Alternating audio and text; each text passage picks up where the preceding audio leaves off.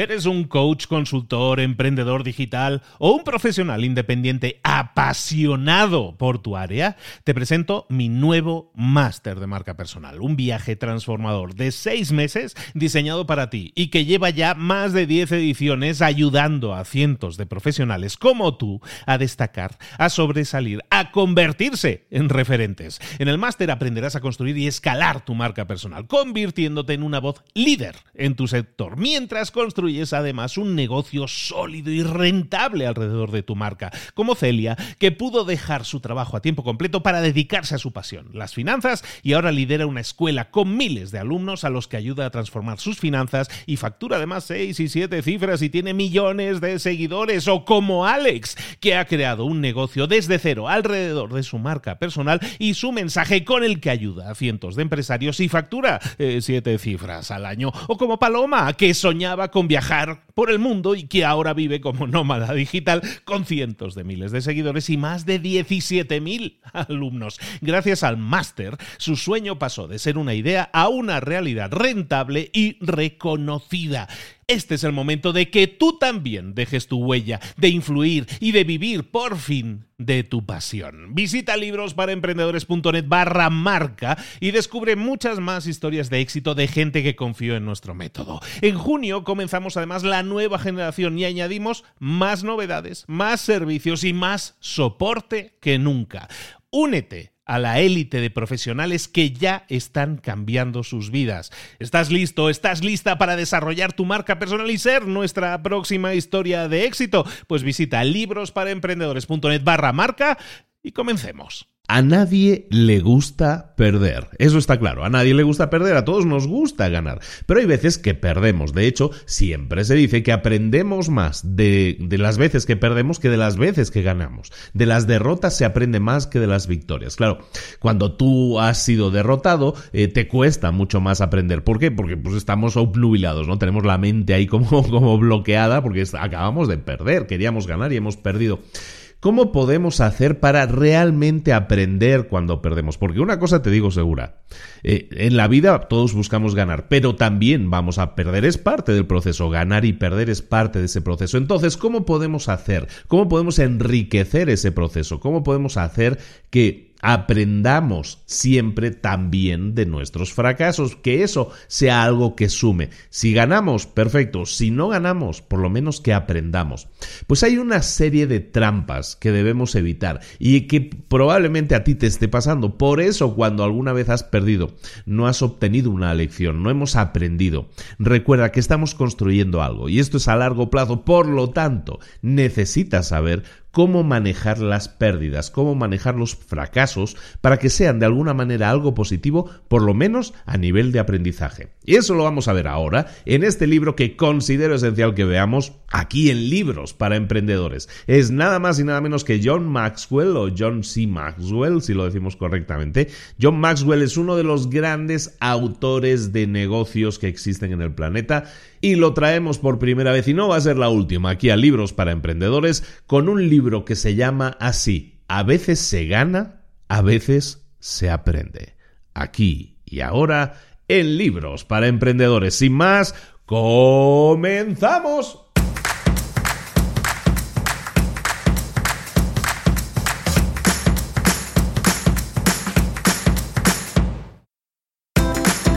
Bienvenidos al podcast Libros para Emprendedores. Para alcanzar el éxito en cualquier negocio que quieras emprender, debes formarte, debes estudiar, aprender para emprender. Y para ello, no hay nada mejor que un libro. En el podcast Libros para Emprendedores te ayudamos de tres maneras. Primero, seleccionando los mejores libros del mercado para ayudarte a emprender, a mejorar en tu emprendimiento. Segundo, te ofrecemos gratis un resumen de los puntos más valiosos explicados en cada libro. Y tercero, te damos finalmente pasos a seguir para poner en práctica todas esas lecciones aprendidas y así poder acortar tu camino hacia el éxito ya sea marketing, ventas, liderazgo, emprendimientos, mentalización, eh, vamos a analizar lo mejor de lo mejor, de los mejores libros del mercado y te lo vamos a dar todo bien masticadito y listo para ser aplicado. Soy Luis Ramos, empresario y emprendedor, y voy a acompañarte, si me lo permites, en este camino. Sin más, comenzamos. Muy buenas a todos, bienvenidos una semana más a Libros para Emprendedores. Recibe un cordial saludo de Luis Ramos, que hoy ando muy, muy cascado de la voz, como se puede apreciar. Y estaba diciendo, no, no voy a grabar esta semana, no voy a grabar esta semana, pero digo, no, hay que mantener, hay que ser constante. Entonces vamos a intentar grabar este audio. Si llega hasta ti, es que lo he conseguido, es que se ha grabado entero. Si, si la voz se me estropea a mitad del camino, pues bueno, entonces te va a llegar unos días después. Pero bueno, aquí estamos de nuevo con otro nuevo libro. En esta ocasión, como te decía en la introducción, es un libro libro que se publicó en el año 2012 de John Maxwell, es uno de sus últimos libros. John Maxwell es probablemente uno de los grandes autores vivos en la actualidad en temas de negocios y de liderazgo. De hecho, fue nombrado por la revista Inc. hace como 4 o 5 años el mayor líder, eh, el mayor gurú en temas de liderazgo y, y management y gestión empresarial. Y la verdad, es un señor que lleva toda la vida dedicándose a eso. Es un señor que curiosamente tiene un background, tiene un, historial de pastor evangélico. Es un pastor de estos evangélicos de Estados Unidos que se ha dedicado toda la vida a eso. Su padre ya se dedicaba a eso, lo trae en la sangre. Entonces hablar en público, que es algo a lo que él sobre todo se dedica, eh, le ha ido francamente bien en temas de liderazgo y emprendimiento y negocios.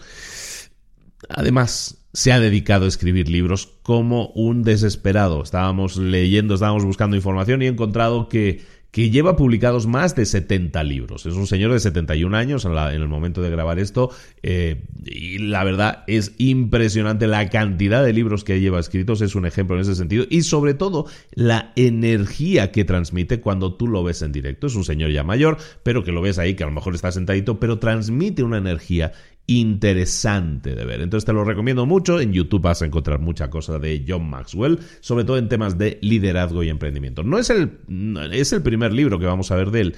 Eh, a veces se gana, a veces se aprende, ese es el título. Es un libro publicado en el año 2012 uno de sus últimos libros, y lo que vamos a ver es este libro porque nos da herramientas para manejar el fracaso. Eh, el, perder muchas veces es algo que, que, no solemos llevar bien. Nosotros queremos emprender algo y tenemos una idea de negocio y le ponemos toda la ilusión pero no funciona. Y entonces muchas veces entra la depresión, entra el, no sirvo para esto, eh, se van a reír de mí. Todos esos miedos son algo fundamental que forman parte intrínseca de lo que es ser emprendedor en este caso. Pero te pasa cuando estás buscando un trabajo, te pasa cuando estás eh, buscando novia, ¿sabes? te pasa en todas las eh, etapas de tu vida y en todos los niveles de tu vida, a nivel personal y a nivel profesional, a veces se gana y a veces se pierde. Entonces lo que buscamos en este libro, lo que, lo que busco trayéndote este libro, es que tengas herramientas para que transformes ese se pierde, a veces se gana, a veces se pierde, lo transformes en un a veces se gana y a veces se aprende. ¿Por qué? ¿Por qué considero importante traerte este libro? Fundamentalmente es porque ese es uno de los grandes problemas a los que tú te estás enfrentando en la vida. Eh, estadísticamente, la mayor parte de gente que se conecta conmigo de alguna forma a través de redes sociales, correo electrónico, como sea, muchas de estas personas tienen ese tipo de problemas. Tienen miedo al fracaso, tienen miedo al impacto que les producirá negativamente el perder, el fracasar. Y lo que vamos a intentar es darle esa herramienta que necesitan para decir, ¿sabes qué? Voy a intentarlo, porque a lo mejor gano y si gano, fantástico, menuda fiesta, pero ¿y si pierdo? Bueno, pues si pierdo no pasa nada algo habré aprendido. Y ese es un poco el mensaje que quiero que te lleves. El fracaso es parte del proceso. Si quieres emprender, si quieres ser emprendedor, si quieres ser empresario, debes saber que el fracaso es parte del proceso. Si eres emprendedor o empresario, ya lo sabes. Pero sobre todo para esas personas que quieren animarse, pero tienen miedo, sepan que es parte del proceso y no es malo. Al contrario, podemos darle un giro constructivo, no te diría yo positivo, pero sí constructivo al problema o al fracaso o a la pérdida que hayamos podido tener. ¿De acuerdo? Entonces eso es lo que vamos a ver, esa es un poco la introducción del libro. Vamos directamente con el libro. El libro se basa en lo siguiente, es un, es un libro en el que tenemos 11, 11 temas, 11 trampas en las que podemos caer o trampas en las que deberíamos evitar caer. Entonces vamos a intentar dar esos 11 ejemplos de cómo tenemos que comportarnos, cuál es el espíritu que nos tiene que mover a la hora de hacer las cosas. Y, lo, y de nuevo insisto, ¿eh? y de nuevo insisto, y la voz se me está cascando, vamos a ver si aguanto. Y de nuevo insisto que aprender es parte del proceso pero sé que no es fácil. Cuando te está sucediendo a ti, cuando las cosas no te van bien, yo sé que no es fácil. Yo soy el primero que lo sabe. Y se requiere de disciplina, se requiere, claro que sí, pero es parte de ese proceso, es algo que tienes que, eh, es algo en lo que te tienes que curtir. Estaba viendo el otro día un vídeo de, Gary Vaynerchuk que uno de sus ejes narrativos es precisamente eso, el aprender de los fracasos constantemente, y, es algo que tenemos que, eh, que tenemos que engranar en nuestro sistema, eh, y es parte de la educación actual el evitar que sintamos que hemos fracasado, ¿no? Y, y Gary lo menciona muy bien Dice, normalmente Ahora, hoy en día, se le da medalla a todos los participantes, se te da medalla aunque hayas quedado octavo en una competencia. Y tiene toda la razón, estamos eh, dándolo a la gente, evitando que la gente, mejor dicho, evitando que la gente sienta que, eh, que ha fracasado, porque se considera que eso es malo para la mente, que eso es malo para ellos, es malo para su desarrollo. Y yo creo que no lo es, yo creo que es interesante que sepamos, que experimentemos, que saboreemos el fracaso como parte de un proceso constructivo.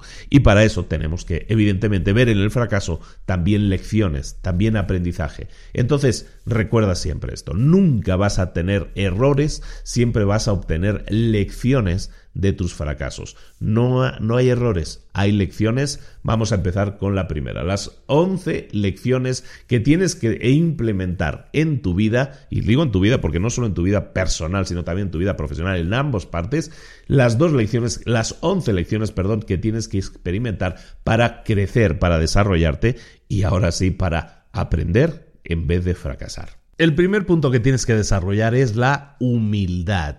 La humildad, pues bueno, es, muy fácil decirlo, ¿no? Hay que ser humilde, tenemos que ser humildes, pero es que es real, es real. La humildad es, podríamos decir, es el antónimo, es el, el opuesto a lo arrogante y de arrogantes. El mundo está muy, muy lleno. ¿Por qué? Porque cuando tú eres arrogante, cuando tú te enfrentas a algo con arrogancia, ¿qué sucede?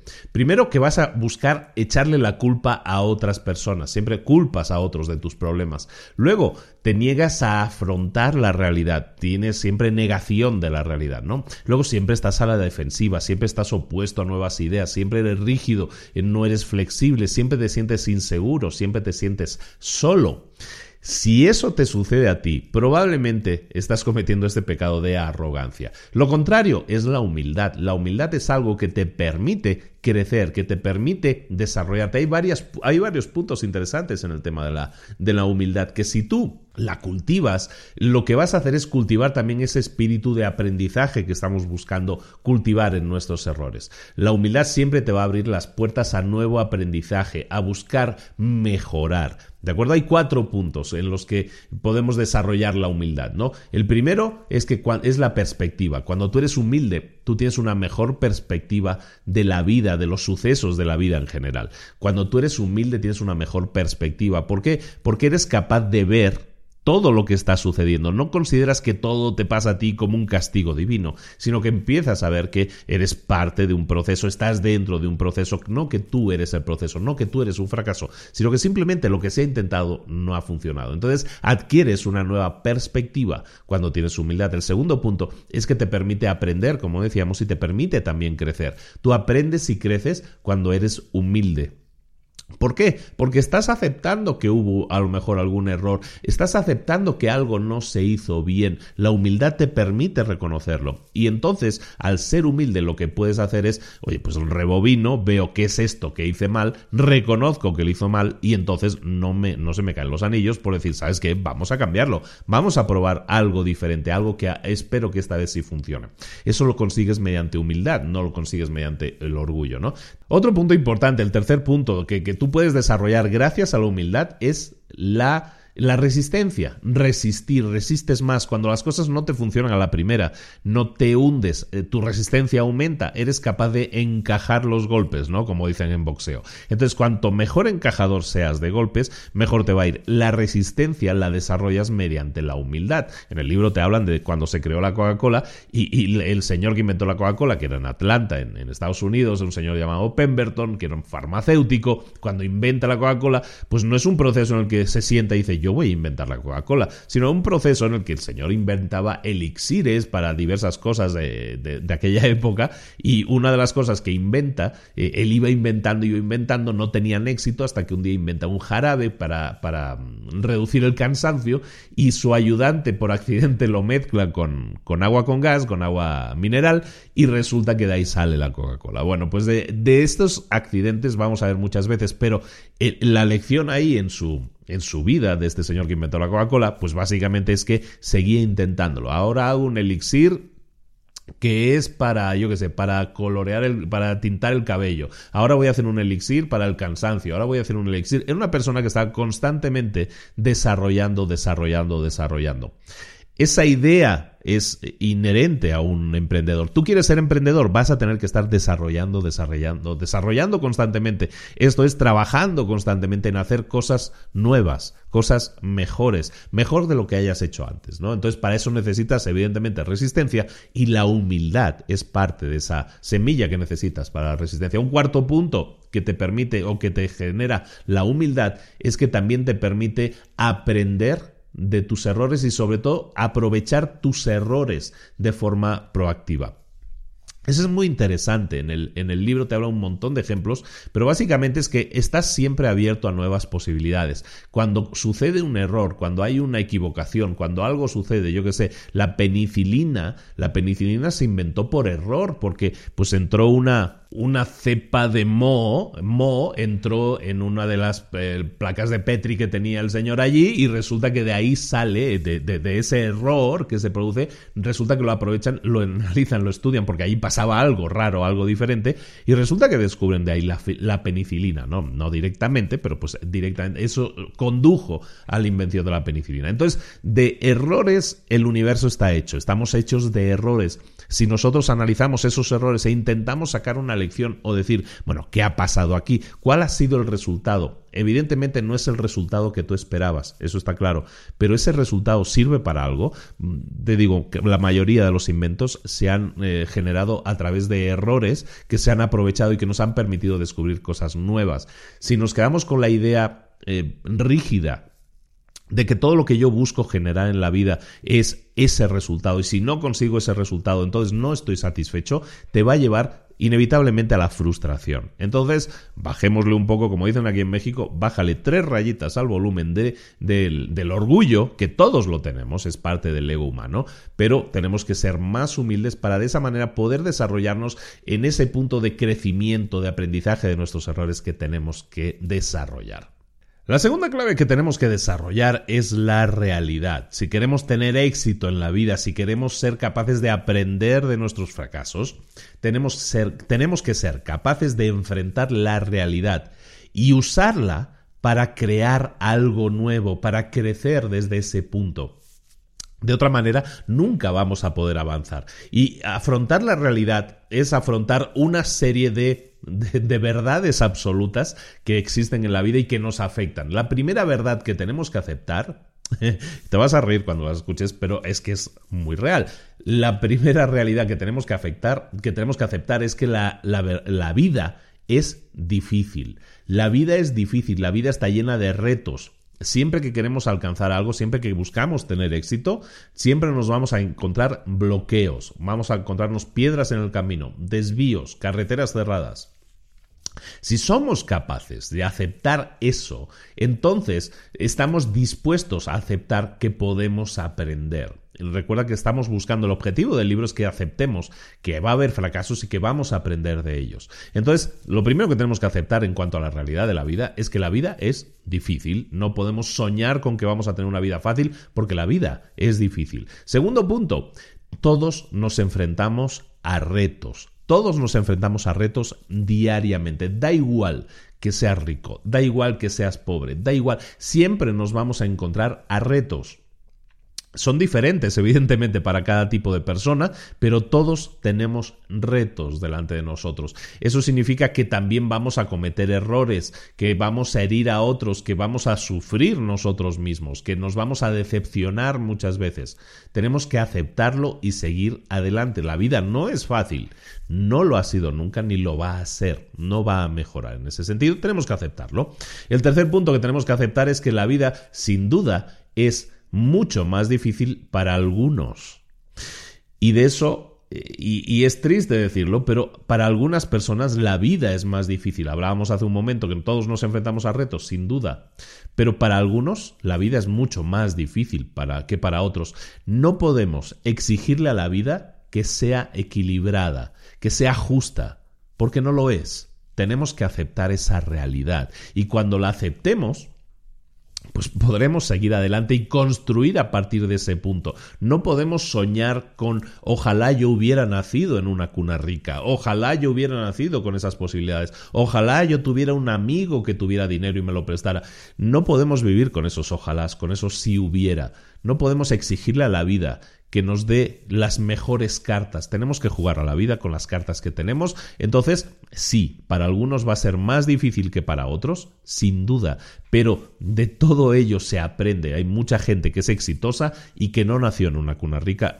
De hecho, hay muchísima más gente exitosa que no nació con dinero. Entonces, ten eso en cuenta. Aceptemos esas realidades de la vida, que es lo que estábamos diciendo, y luego evitemos Evitemos caer en estas trampas. Hay cinco trampas que quiero comentarte y que creo que te pueden, si las conoces, si eres consciente de ellas, las puedes evitar. Estamos hablando de la realidad de la vida, de aceptar la realidad de la vida.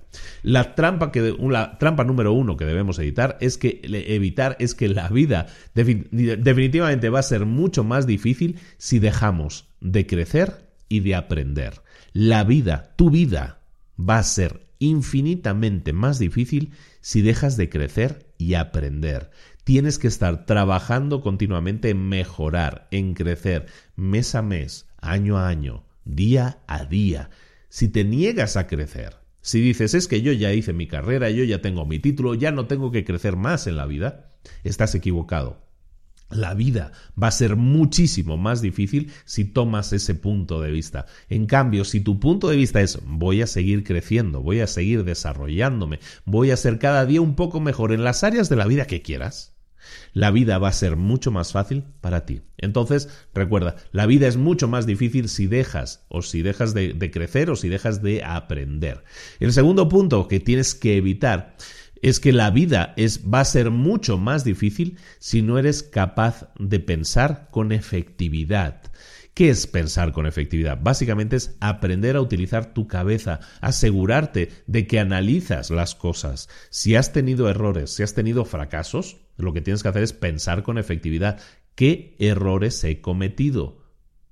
¿Qué errores estoy cometiendo? ¿Qué cosas he hecho que no estaban bien? Pensar con efectividad es decir, voy a analizar lo que ha pasado, voy a ver qué ha sucedido y voy a intentar no repetir de nuevo ese mismo error. ¿De acuerdo? Entonces, pensar con efectividad. ¿Por qué? Porque la vida va a ser mucho más difícil si no piensas con efectividad. Tercer punto, la vida también va a ser mucho más difícil si, si te niegas a aceptar la realidad. Si quieres tener éxito, si quieres eh, ser el número uno en el área en el que seas, tienes que aceptar las cosas como son. Lo que decíamos, la realidad es como es. Si quieres conseguir grandes cosas, el proceso que vas a seguir siempre va a ser el mismo.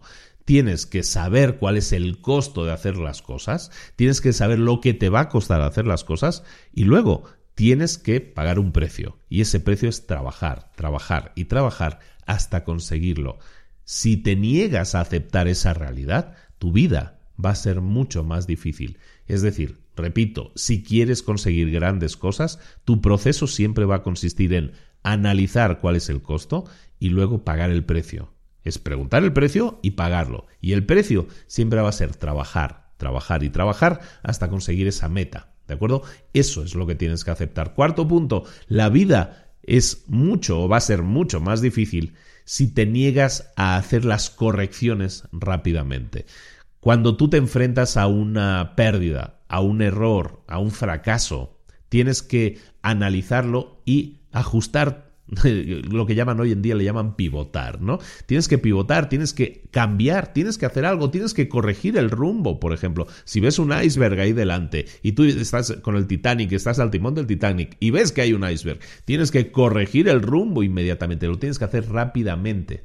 Si te niegas a cambiar rápidamente, a corregir el rumbo rápidamente, tu vida va a ser mucho más difícil. ¿Por qué? Porque hay mucha gente que, se mantiene, como decíamos antes, rígida. No he tomado una decisión. Yo quiero ir para allá, yo quiero ir al norte y me da igual que aparezca un iceberg. Me lo llevo por delante. Ese es el problema. No, se hace, no aceptan el que tienen que corregir, el que tienen que hacer cambios o incluso a veces que tienen que aceptar que eso es una derrota. El aceptar que es una derrota es decirle, ¿sabes qué?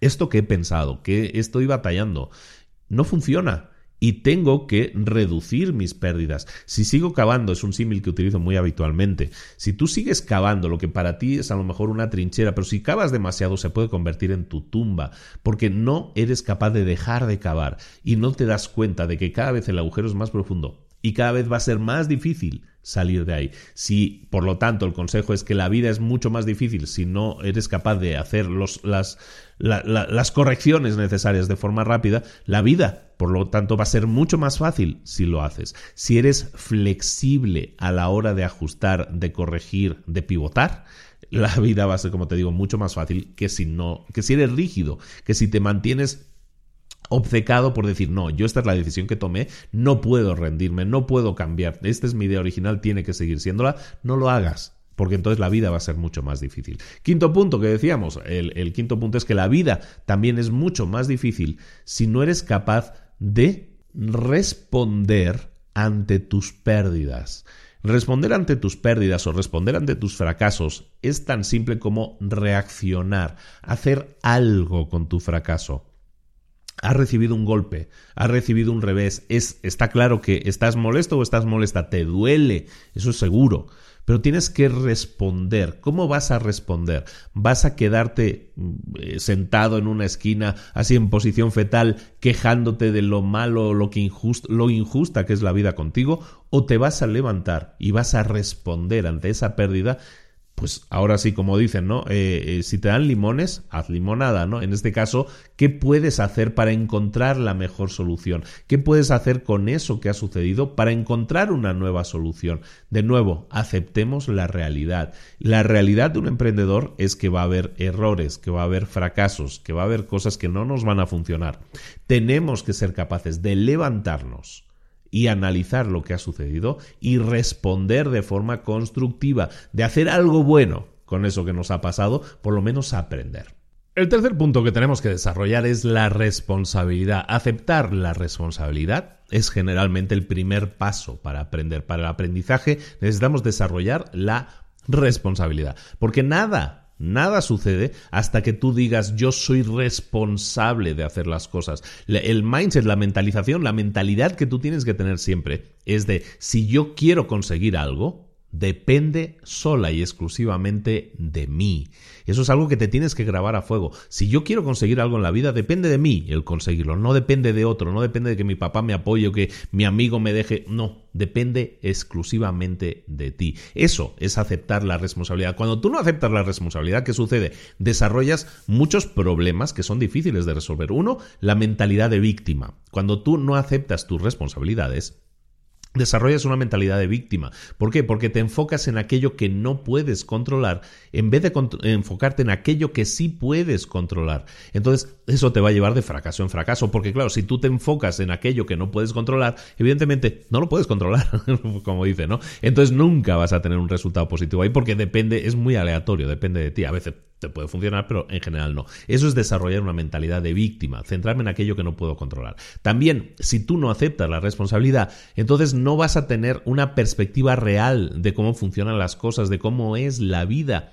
Si tú te, enfocas en buscar en tu vida eh, esa, esa justicia, ¿no? Que la vida sea justa para todos, que sea igualitaria y que sea igual para todos, eso es una perspectiva no es realista, no es como la vida funciona, la vida no es igual para todos. Entonces, si no aceptas responsabilidad, tu perspectiva de la vida. Entonces va a ser también no realista, va a ser centrada en, en, en, qué injusta es la vida, ¿no? Con todos. Bueno, luego también si tú no aceptas tu responsabilidad, te vas a empezar a dar cuenta de que estás malgastando tu tiempo comparándote con otras personas, que eso no tiene sentido. Siempre va a haber alguien que va a ser mejor que tú y siempre va a haber alguien que va a ser peor que tú, que va a estar en una peor posición que tú. Siempre hay alguien que va a estar mejor y alguien que va a estar peor.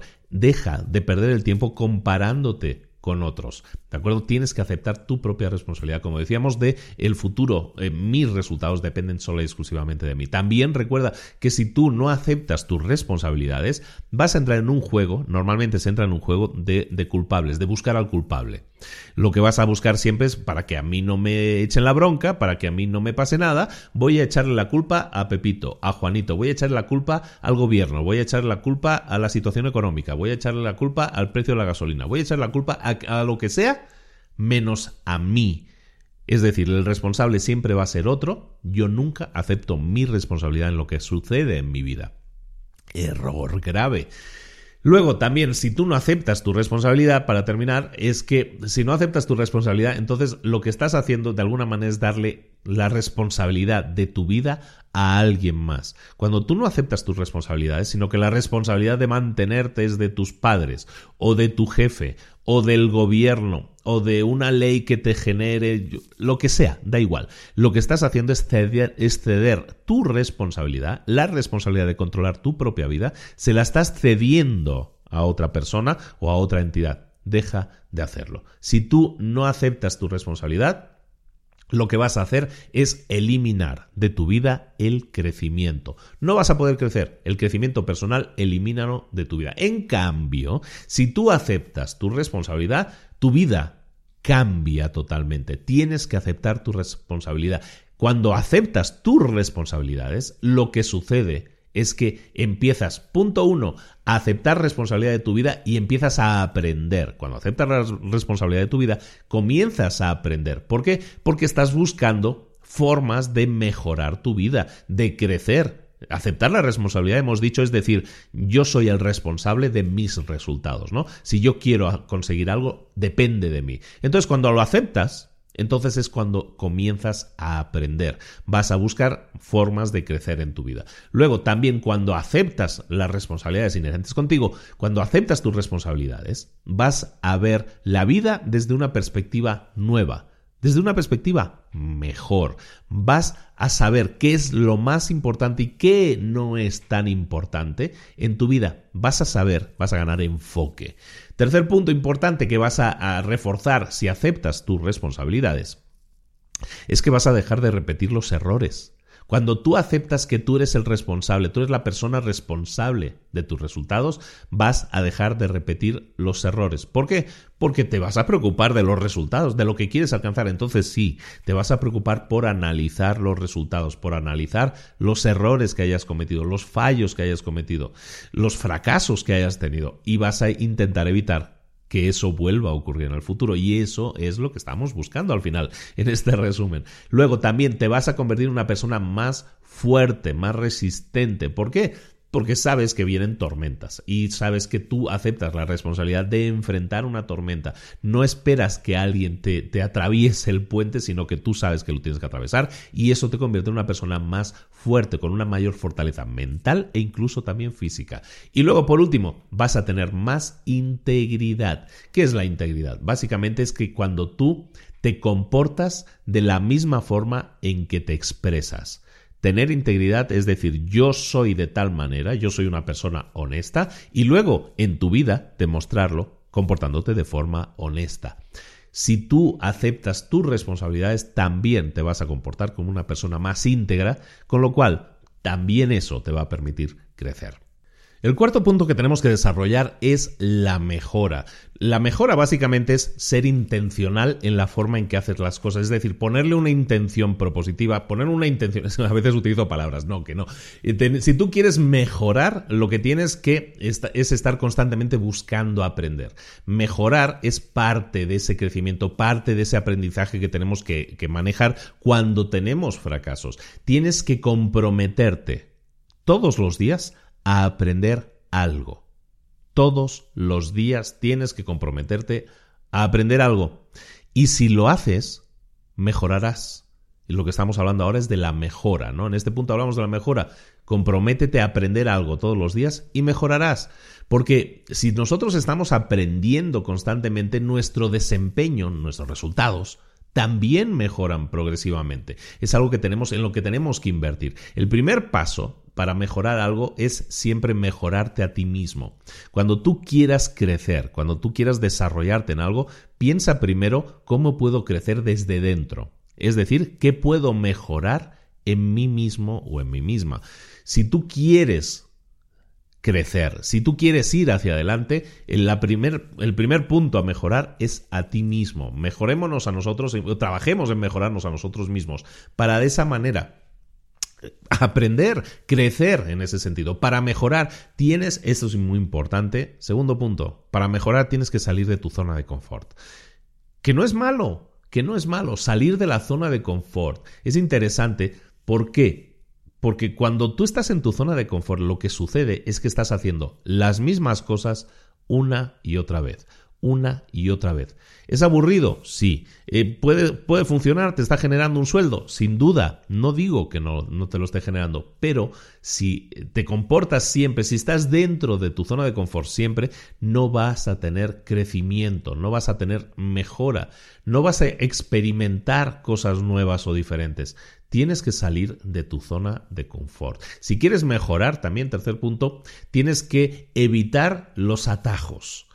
Hoy en día, sobre todo, nos encontramos con el hazte rico mientras duerme o la regla para hacerte rico o lo que sea que quieras eh, imaginarte nos presentan con atajos, nos presentan con ideas que nos dicen esto es lo que te va a funcionar. Deja de estar pensando que necesitas cuatro años para hacer algo. Yo te enseño un secreto un secreto que te permitirá conseguirlo en una noche. Eso es un atajo, ¿no? Entonces eh, mm, es muy tentador, es muy tentador decir, mira, puedes conseguir lo mismo que otras personas exitosas, pero sin el esfuerzo.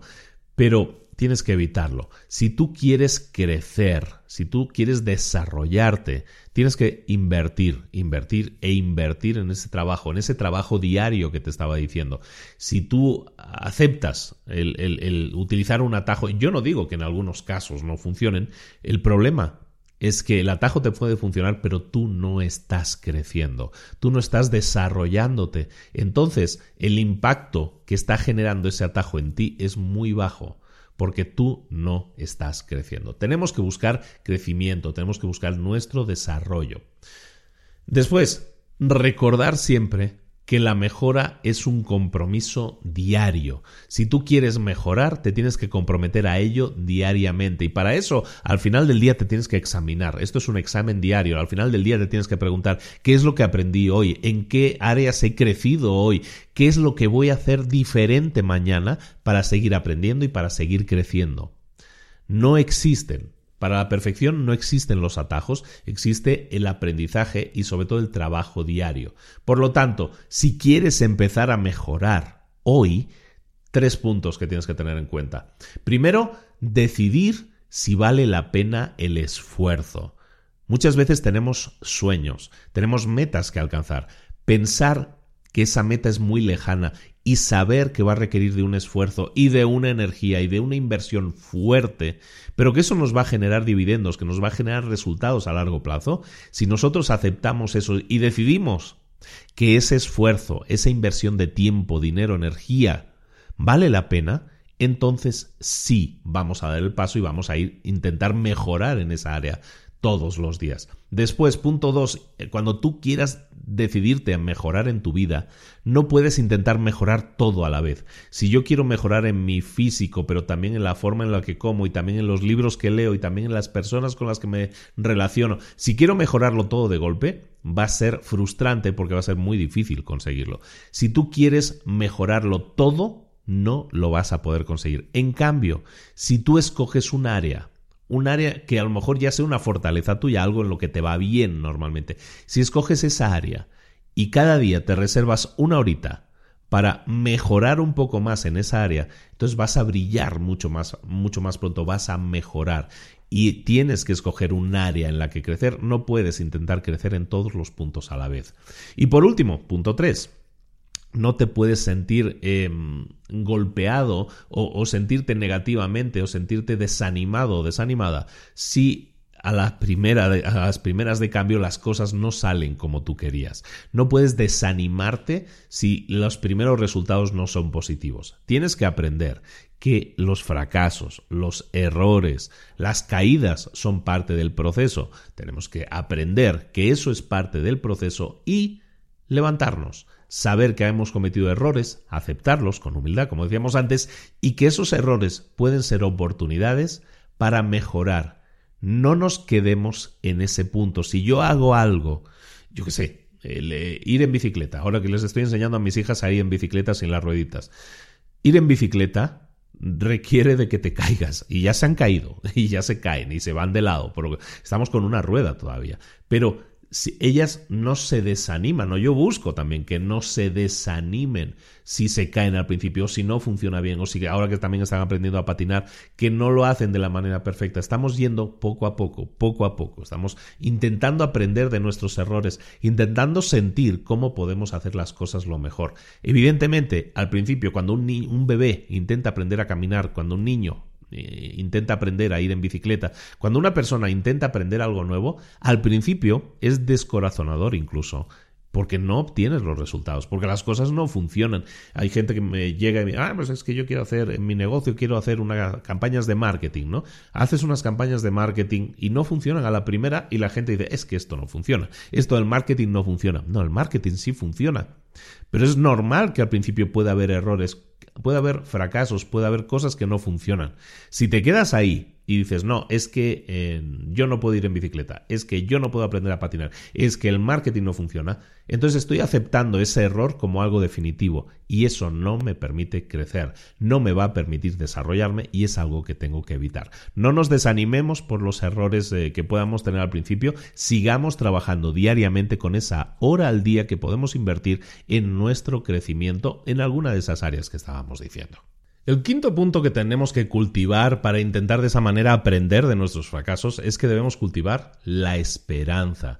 Eh, la esperanza básicamente es tener la idea de que el futuro, la meta que nos hemos propuesto, es una meta positiva, brillante, y, y que para ella necesitamos trabajar en ella, invertir ese tiempo, dinero, energía que tenemos que necesitar en ese aprendizaje para seguir adelante, crecer la esperanza. La esperanza es fantástica porque nos, nos da energía, nos inspira, nos genera motivación, le, decimos que sí a la vida cuando nosotros tenemos esperanza, nos llena de energía, nos permite pensar que existe un futuro. Eh, la esperanza es un activo que tenemos que cultivar porque es el, es el activo que marca la diferencia. Cuando tú tienes esperanza, y esperanza suena así como algo como muy ñoño, ¿no? A lo mejor si lo decimos así, pero tener esperanza es creer en que la meta la vamos a alcanzar. Eso es tener esperanza, que el futuro va a ser mejor, que vamos a alcanzar esa meta. Entonces, eh, si tú tienes esperanza, eso puede marcar la diferencia, puede hacer que alcances tu meta o no. ¿Cómo cultivamos la, esperanza? Para, para, tener esperanza, para desarrollar la esperanza, tenemos que hacer fundamentalmente tres cosas. Lo primero que tenemos que hacer es darnos cuenta de que la esperanza es una elección. Es una elección. Nosotros elegimos tener esperanza. Puedes tú puedes escoger ver el futuro de forma, de forma favorable o tú puedes escoger ver el futuro de forma negativa. Tú puedes escogerlo, depende de ti, tú lo escoges. Cuando las cosas se ponen difíciles, la gente inteligente lo que hace es escoger el camino de la esperanza tú también puedes hacerlo. El segundo punto que tienes que cultivar para cultivar la esperanza es básicamente cambiar la forma en la que piensas. Cambiar la forma en la que piensas significa que tienes que escoger ser más optimista, tener unas expectativas más altas, ver a la gente de forma más positiva, ver, eh, rehusarte, rechazar todo aquello que sea negativo o que signifique renunciar a tus sueños. Recuerda, tener esperanza es pensar en esa meta y decir sí voy a alcanzarla. Entonces, el segundo punto es cambiar la forma en la que piensas y optar por ser más optimista. El tercer punto que tienes que desarrollar para cultivar la esperanza es buscar pequeñas victorias. Buscar ganar pequeñas batallas, si lo quieres ver así. Las pequeñas victorias, los pequeños pasos que tú puedas dar son importantes. Cuando nosotros tenemos una meta que es muy grande, si yo quiero alcanzar una montaña, si yo quiero subir una montaña muy alta, no puedo pensar que la voy a subir de un solo paso, en de un solo salto tengo que buscar pequeñas victorias, tengo, que avanzar mi primer kilómetro o subir mis primeros 100 metros en la montaña, si es eh, extremadamente difícil, buscar pequeñas victorias y si incluso esas pequeñas victorias que me he planteado son difíciles de alcanzar, las voy a hacer todavía más pequeñas. Eh, una vez en el otro podcast, en Mentor 365, había explicado la historia de una persona con una sola pierna y que escaló una montaña complicadísima de escalar y esa persona lo que se concentraba no es en decir voy a escalar esa montaña, sino se concentraba en lo siguiente, voy a dar un siguiente paso y otro y otro. Y eso es en lo único en lo que se concentró. Y concentrarse en dar ese pequeño paso y conseguirlo era una pequeña victoria para él y lo celebraba como tal. Ese paso tras paso tras paso le llevó a escalar esa montaña, incluso con muletas y con una sola pierna. Tú también puedes hacerlo, busca las primeras victorias eh, y, conseguirlas de forma rápida. Para eso busca que los pasos sean lo más pequeños posible, pero da esos pasos que te llenen de esperanza y te digan, mm, ya estoy consiguiendo cosas, ya estoy más cerca de mi meta. Muchas veces nos centramos en planificar, ¿no? Y quiero alcanzar esta meta y luego estoy como dos años planificando cómo lo voy a hacer. En vez de eso, utiliza esos dos años para ir paso a paso acercándote. Y de aquí a dos años, la persona que está planificando sigue planificando, pero la persona que dio pasos hace dos años está muchísimo más cerca de su meta que la persona que todavía sigue planificando. Por lo tanto, cultiva la esperanza, ¿de acuerdo? Recuerda, la esperanza es una elección que tú puedes eh, realizar. Tienes que escoger tener esperanza antes que no escogerla. Tienes que cambiar la forma en la que piensas, pensar de forma más positiva y buscar esas pequeñas victorias y ganarlas lo antes posible. El sexto punto es dejarte enseñar. Si tú quieres ser capaz de aprender de tus fracasos, tienes que dejarte enseñar. Eh, tienes que tener la apertura de mente para saber que no lo, no lo sabes todo, yo no lo sé todo, y lo que hago es que si me cierro a aprender, me voy a perder lecciones importantes en la vida. De forma práctica, dejarte enseñar significa que tienes una actitud de aprendizaje, de crecimiento en tu vida. Si tú quieres tener éxito mañana, tienes que dejarte enseñar hoy. ¿De acuerdo? Si tú quieres dejarte enseñar, tienes que cultivar eh, un, poco la forma de pensar de, que tienes que estar abierto a aprender. Tienes que tener la actitud de que quieres aprender. Tienes que tener la actitud de que eres un principiante siempre. Tienes que admitir que no lo sabes todo y que estás ah, esperando y que estás incluso ansioso por aprender de otros. Luego tienes que ser abierto, tienes que ser honesto eso significa mirarte al espejo y admitir que no estás listo, que, necesitas aprender más. Ser autoconsciente, ser consciente de lo que eres, pero también de lo que no eres. Y ser consciente de lo que no eres significa que puedes crecer en ese sentido, puedes aprender, puedes dejarte enseñar, ¿de acuerdo? También significa respetar a los otros. Cuando tú te dejas enseñar, estás permitiendo también a los otros que hablen. Estás, eh, estás poniendo una, en una posición de aprendiz, de escuchar a los demás. Y eso es fundamental. Y luego tienes que empezar todos los días. Recuerda que esto es un proceso diario. Tienes que eh, levantarte todos los días con la intención de aprender algo. Hoy me he levantado y sé que quiero aprender algo nuevo. ¿Qué es lo que voy a hacer para aprender algo nuevo? Si tienes que reservar una hora en tu agenda para decirle a la agenda, en esta hora de 11 a 12 voy a estar aprendiendo, voy a estar dedicándome a aprender, voy a estar leyendo un libro, un curso, lo que sea, eso es lo que voy a hacer, eso es lo que voy a hacer hoy para aprender algo. ¿De acuerdo? Recuerda estos tres puntos. Cómo ser, cómo dejarte enseñar de forma más, eh, más práctica, más efectiva. Lo primero, el punto número uno, es que siempre debes estar preparado o preparada para aprender. Tienes que hacer tu tarea por adelantado, para que cuando tú estés en situaciones reales ya hayas aprendido. Eso significa que cada día tienes que estar dispuesto, como decíamos, a aprender. Tienes que invertir en tu aprendizaje de forma diaria. Punto dos, tienes que permitirte también un tiempo para la reflexión. Si, por ejemplo, esto lo vamos a llevar al tema de un libro, por ejemplo, si tú tienes, eh, tienes ganas de dejarte enseñar y dices, bueno, yo me voy a reservar todos los días una hora para leer. Bueno, entonces prepárate para leer, como estamos diciendo en el punto uno, nos vamos a preparar para leer, estamos preparando nuestro entorno para que podamos leer. Una vez hayamos leído durante una hora ese libro, lo que nos tenemos que dar, punto dos, es un tiempo para la reflexión. Estás absorbiendo información. Ahora lo que necesitas es tener perspectiva.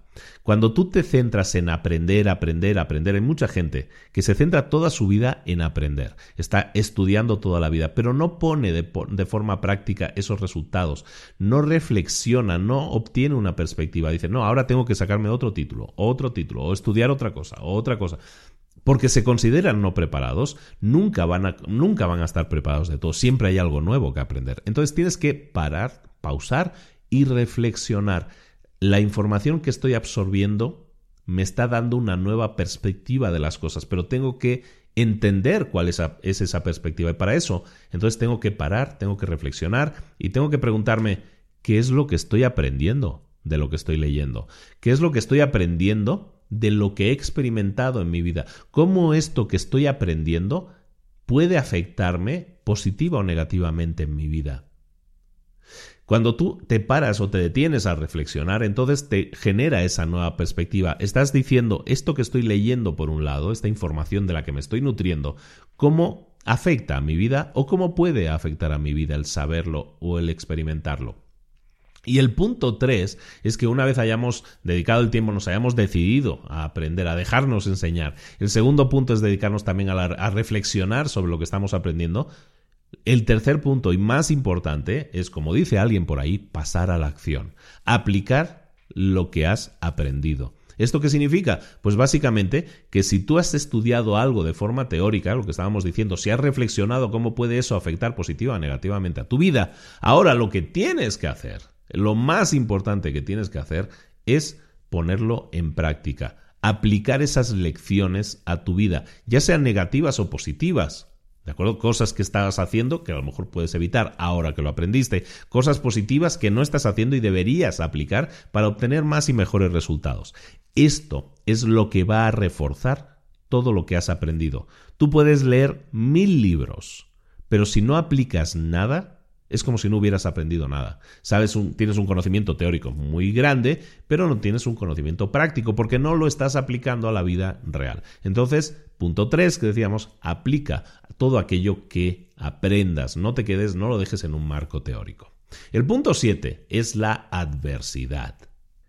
El manejo de la adversidad es básicamente el gran catalizador de los cambios. Si tú quieres experimentar cambios radicales o fuertes o positivos en tu vida, aunque parezca contraintuitivo, la verdad es que necesitas adversidades, necesitas mm, problemas, necesitas que aparezcan problemas en, tu vida. Las adversidades cuando aparecen, cuando te golpean, te pueden llevar a conseguir grandes cosas.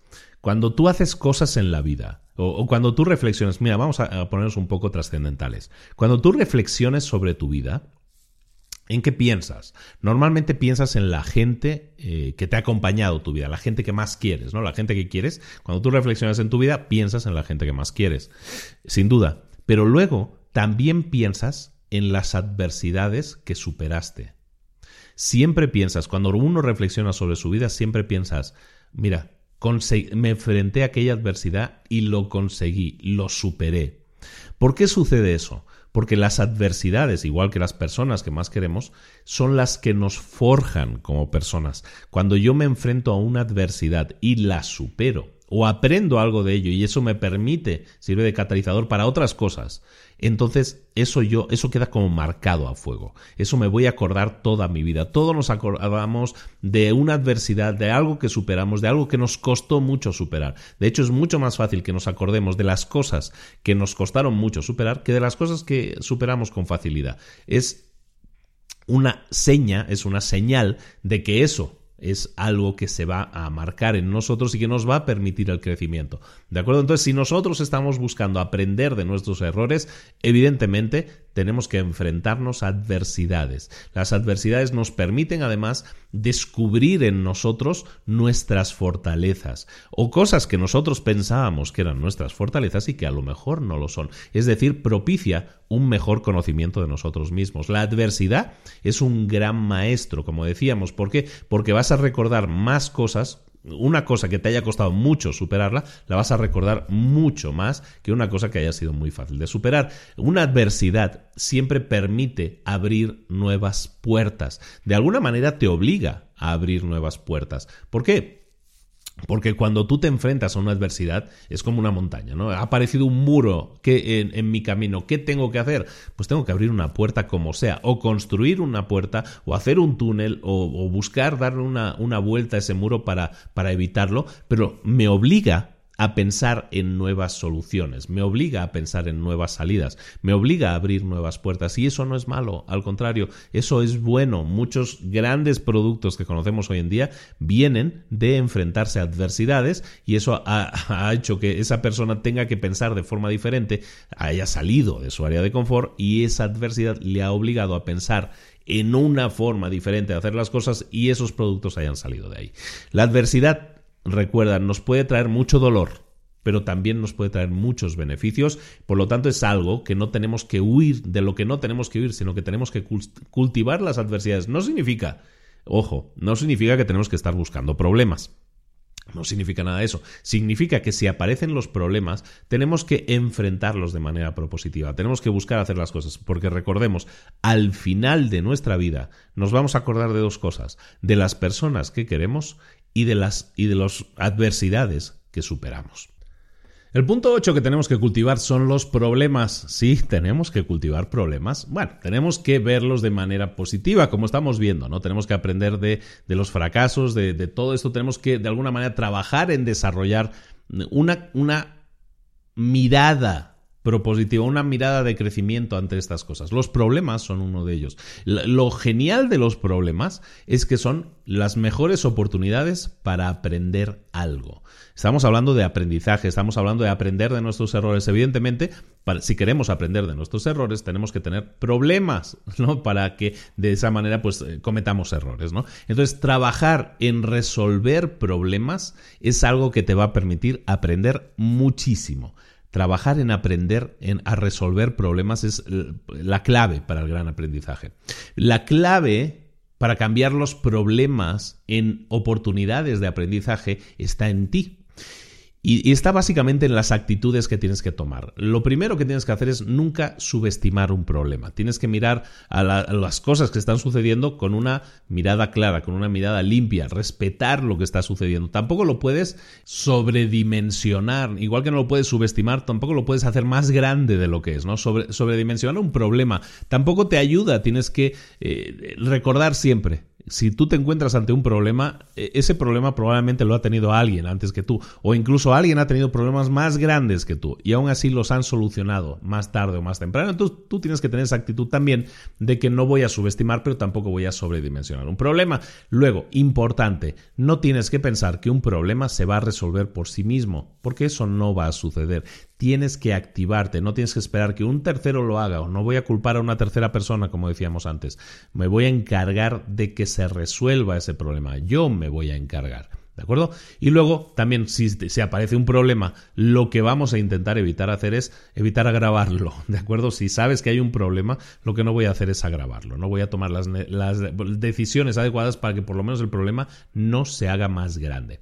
Entonces, para convertir los problemas en oportunidades, hay cuatro, eh, cuatro claves que tienes que memorizar, que tienes que recordar. Para convertir los problemas en oportunidades de aprendizaje, lo primero que tienes que hacer es anticipar. Anticipar el problema significa aceptar que los problemas van a aparecer. Entonces, cuando tú estés probando algo nuevo, cuando tú estás creando, estás haciendo algo nuevo, tienes que verlo como una oportunidad y anticipar que va a haber problemas para que luego no te, no te agarre por sorpresa, saber que va a haber un problema. Porque normalmente siempre hay problemas, las cosas no salen fluidas a la primera. Es normal.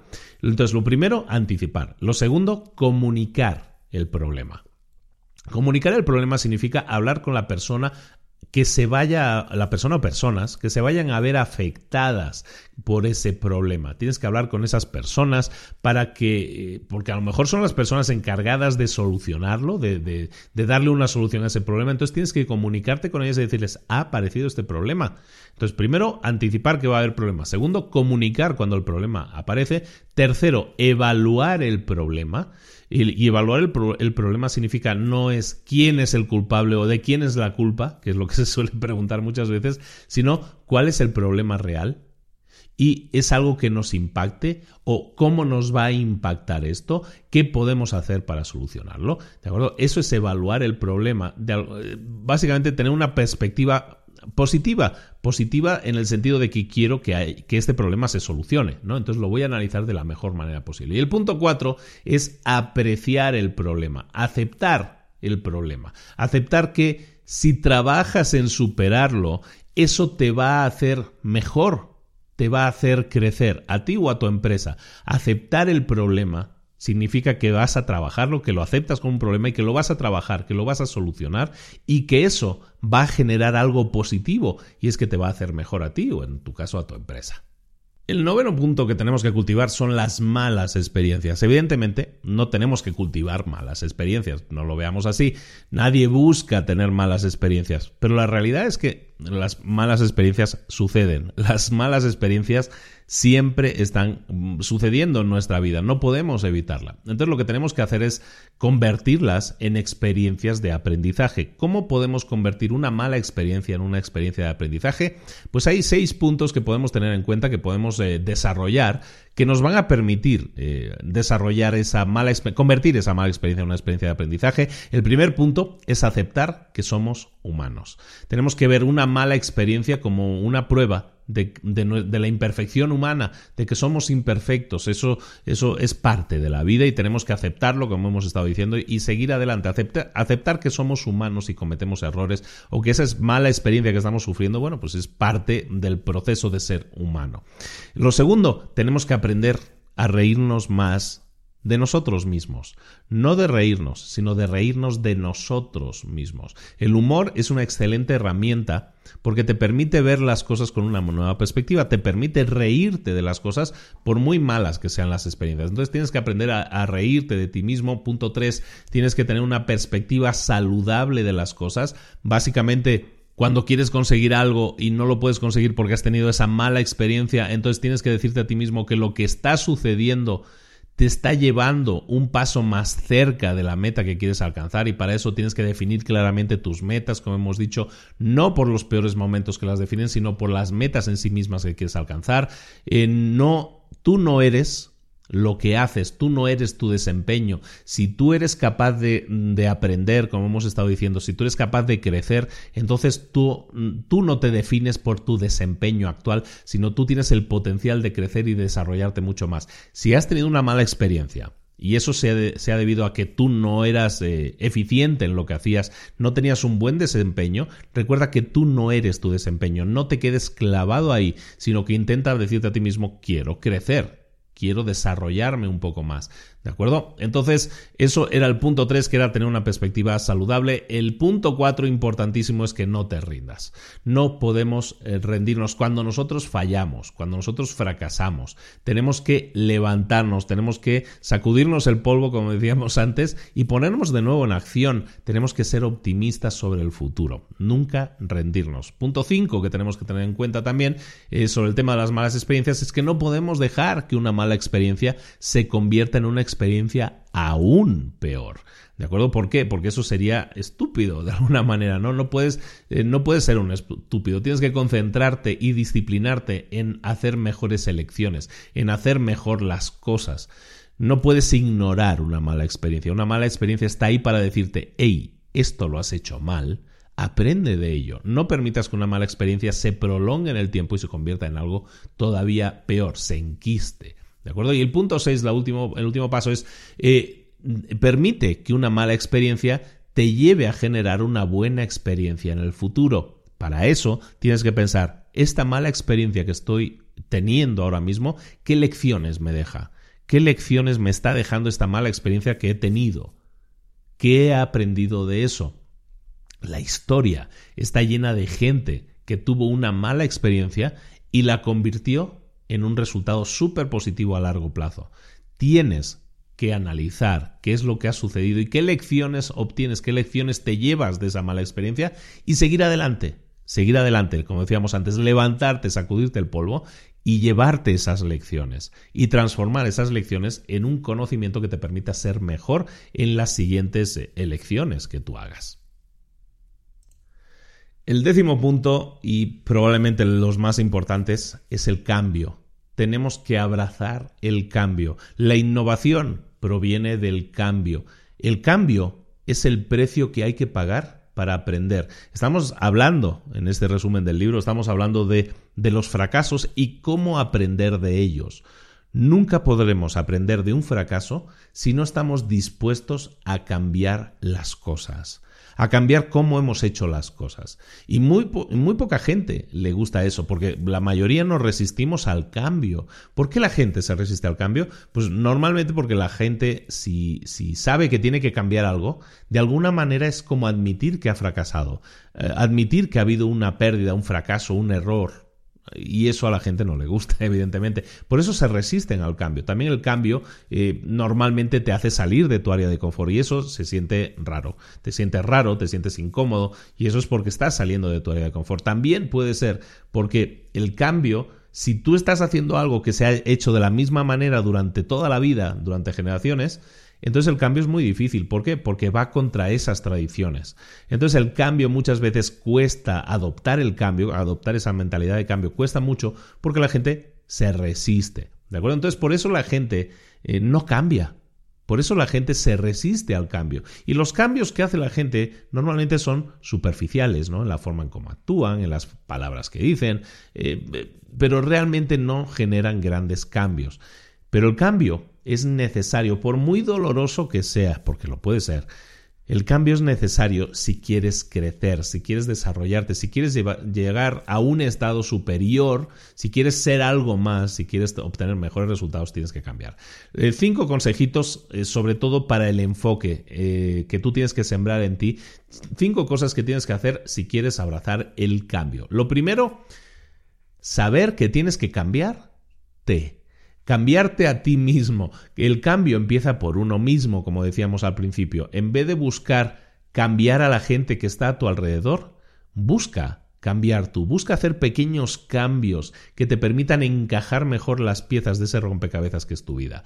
Entonces, intenta siempre comenzar por cambiarte a ti mismo. Lo segundo, cambia tu actitud, que es algo que está absolutamente bajo tu control. Tienes que pensar más positivamente, tienes que cambiar la forma en, cómo te presentas, la forma en cómo haces las cosas, la, la forma en cómo ves las cosas. Cuando cambias eso, cuando cambias tu actitud, entonces verás muchos cambios suceder a tu alrededor. Es el punto 2. El punto 3, cambia de amigos. Si tienes amigos si estás rodeado de amigos que son negativos o que están atascados, que están clavados en eso que están haciendo, a lo mejor te interesa rodearte de otras personas. No estoy diciendo que les des puertas, estoy diciendo que básicamente busques nuevos amigos que estén interesados en crecer, igual que tú. Busca rodearte de gente que quiera crecer igual que tú.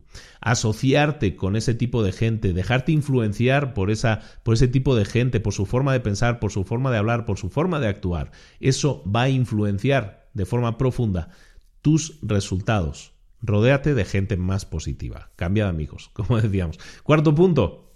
Determina que vas a vivir de forma diferente a cómo viven los demás.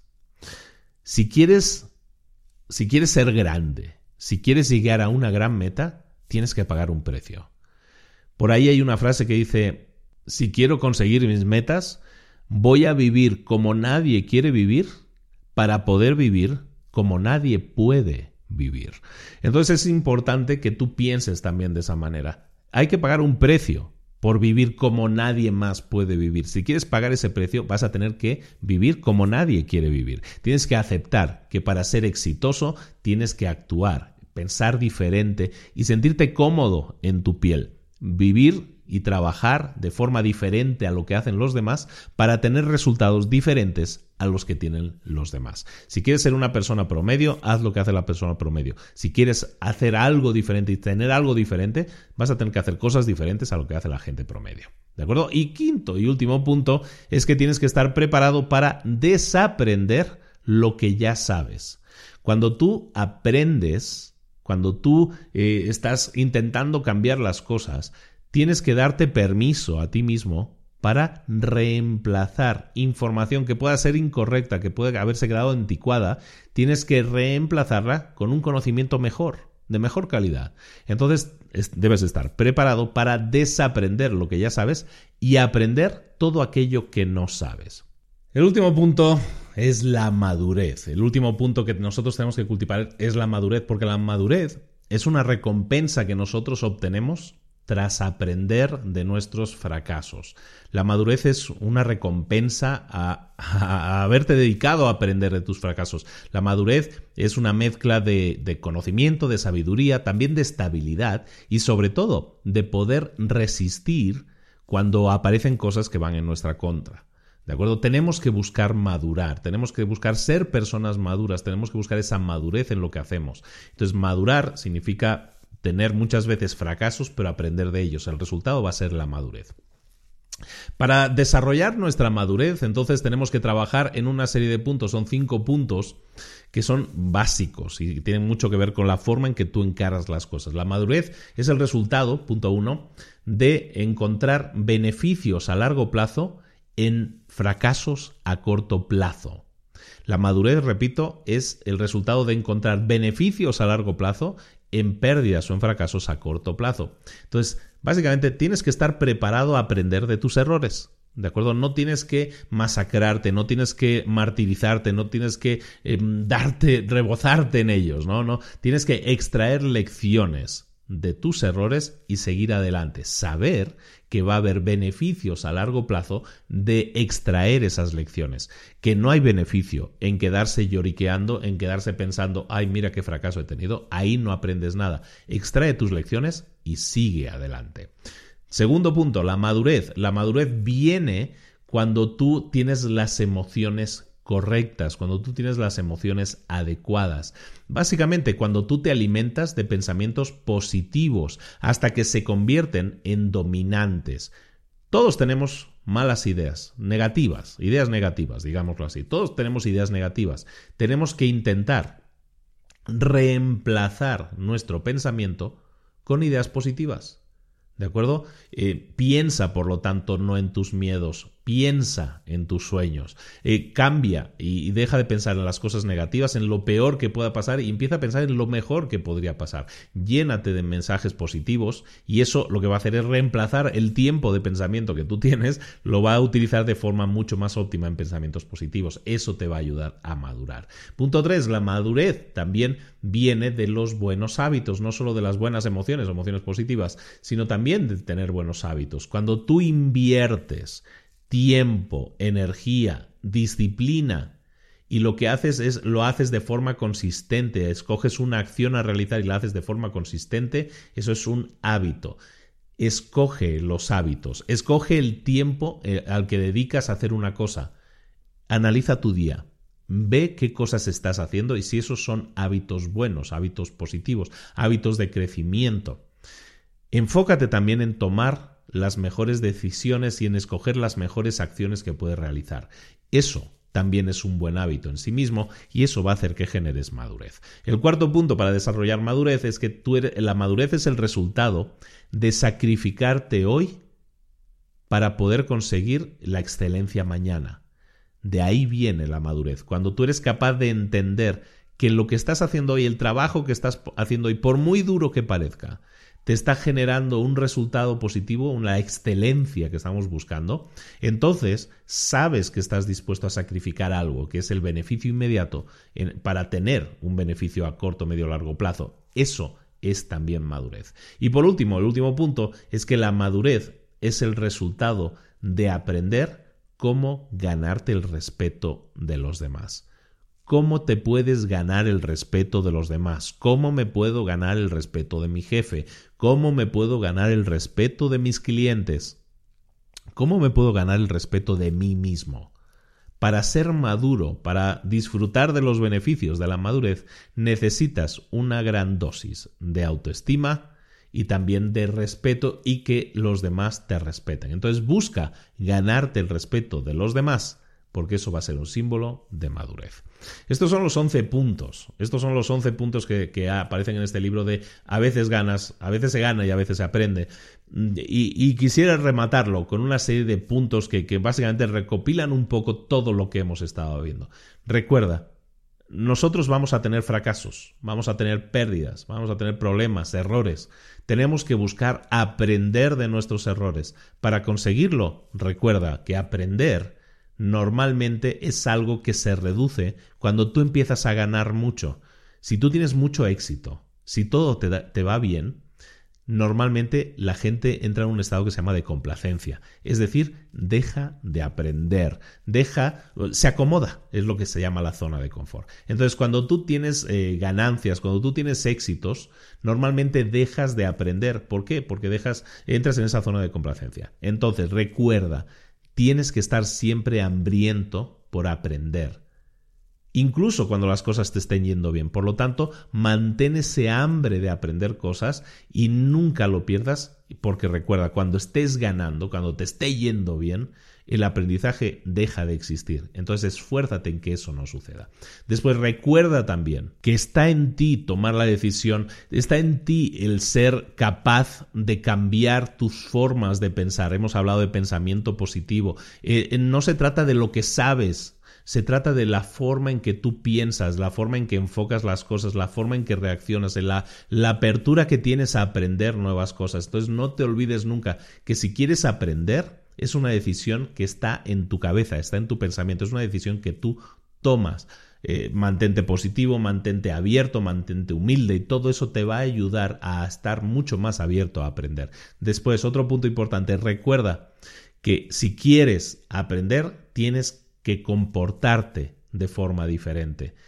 Si tú ahora mismo has tenido fracasos y no los estás sabiendo asimilar, tienes que cambiar la forma en que en que te comportas y cuando cambies la forma en que te comportes y buscas eh, eh, tener un aprendizaje, establecer las lecciones que han sucedido ahí y que puedes extrapolar y que puedes sacar, ahí es donde está el verdadero aprendizaje y para que eso suceda tienes que cambiar la forma en que te comportas. La mentalidad en la que te comportas de aprendizaje es fundamental. Y por último, recordar siempre que el éxito es el resultado de un fracaso y aprendizaje anterior si tú tienes éxito o quieres tener éxito, crees que vas a tener éxito, tienes que ser consciente y creer y saber también que va a haber algún fracaso y que vas a extraer lecciones de ese fracaso. Eso y solo eso es lo que te va a llevar al verdadero éxito. No esperes que sea de otra forma. Prueba cosas nuevas. Si fallas, si caes, si cometes errores, aprende de esos errores ese es el precio que tienes que pagar si quieres brillar, si quieres tener éxito, si quieres lograr la excelencia. Muy bien, gente, pues este ha sido el resumen de A veces se gana, a veces se aprende. Un fantástico libro con una serie de, cosas sobre las que reflexionar. Espero que este podcast te haya servido para reflexionar sobre eso, porque es muchas veces eh, la clave, no, muchas veces no, siempre la clave está en nuestro interior.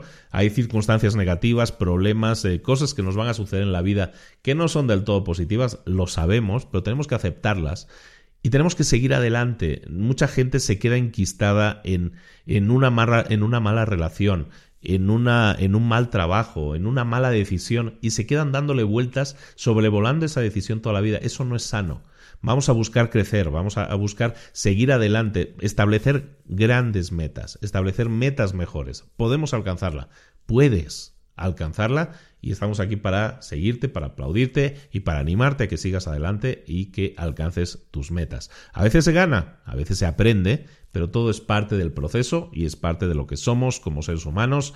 Vas a crecer a nivel personal, a nivel profesional, ya sea que quieras crear una empresa, que tengas un emprendimiento, que seas un empleado, da igual. Necesitas de estas claves. Necesitas de este cambio de enfoque para que tus resultados sean diferentes. Si tus resultados no son diferentes ahora, pueden serlo. Nunca es tarde si cambias, porque a veces se gana y a veces se aprende. Muchísimas gracias por la atención, muchísimas gracias por haber estado ahí. Nos vemos la próxima semana. Al final sí pude grabar, pero eh, vamos a ver la penalización que tengo esta semana por haber hecho esto. Pero espero que te haya gustado mucho el resumen, espero que le hayas sacado mm, todo el provecho que puedes y que te permita pensar en, en formas diferentes de comportarte. Nos vemos aquí la próxima semana con un nuevo libro en Libros para Emprender. Recuerda que el miércoles tienes una nueva entrevista en Mentores muchísima nueva, muchísimos nuevos contenidos que estamos creando para ti. Recuerda que tenemos un segundo, un segundo podcast que se llama Mentor 360, lo buscas en tu plataforma de podcast habitual. Recuerda que si no sabes qué es esto de los podcasts, puedes buscar eh, directamente en tu aplicación, en tu teléfono, eh, podcast en, el instalador de aplicaciones y ahí vas a encontrar algo que te permita escucharlo. Instálate el, el podcatcher que sea, eso es un podcatcher que le llaman. Instálate el programa de podcast que sea y buscas ahí en la, en la lupita buscas libros para emprendedores y ahí lo tienes. ¿Que no quieres hacerlo por, por teléfono? Recuerda que también estamos en YouTube y en todas las plataformas. Y si no, recuerda que tenemos una página web que se llama librosparaemprendedores.net, donde tienes absolutamente todos los episodios disponibles y también muchísima más información. Tienes la posibilidad de inscribirte a nuestra lista VIP, a nuestra lista VIP y obtener muchísimas informaciones, muchísimos mails con información, con tips, con estrategias, con tácticas que puedes utilizar en tu viaje como emprendedor. Muchísimas gracias, el que muchos se despides que no se quiere ir. Un abrazo muy grande de Luis Ramos. Nos vemos la próxima semana en Libros para Emprendedores. Hasta luego.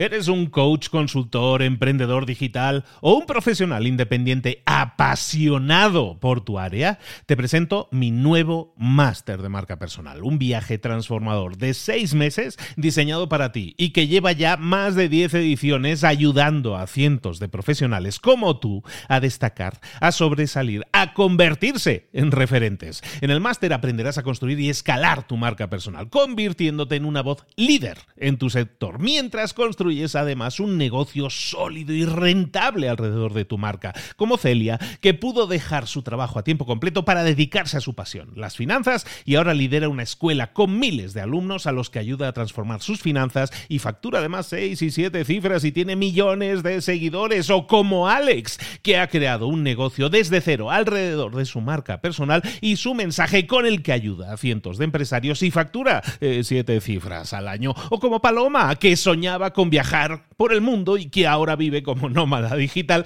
con cientos de miles de seguidores y más de 17.000 alumnos. Gracias al máster, su sueño pasó de ser una idea a una realidad rentable y reconocida. Este es el momento de que tú también dejes tu huella, de influir y de vivir por fin de tu pasión. Visita librosparaemprendedores.net barra marca y descubre muchas más historias de éxito de gente que confió en nuestro método. En junio comenzamos además la nueva generación y añadimos más novedades, más servicios y más soporte que nunca. Únete a la élite de profesionales que ya están cambiando sus vidas. ¿Estás listo? ¿Estás lista para desarrollar tu marca personal y ser nuestra próxima historia de éxito? Pues visita librosparaemprendedores.net barra marca y comencemos.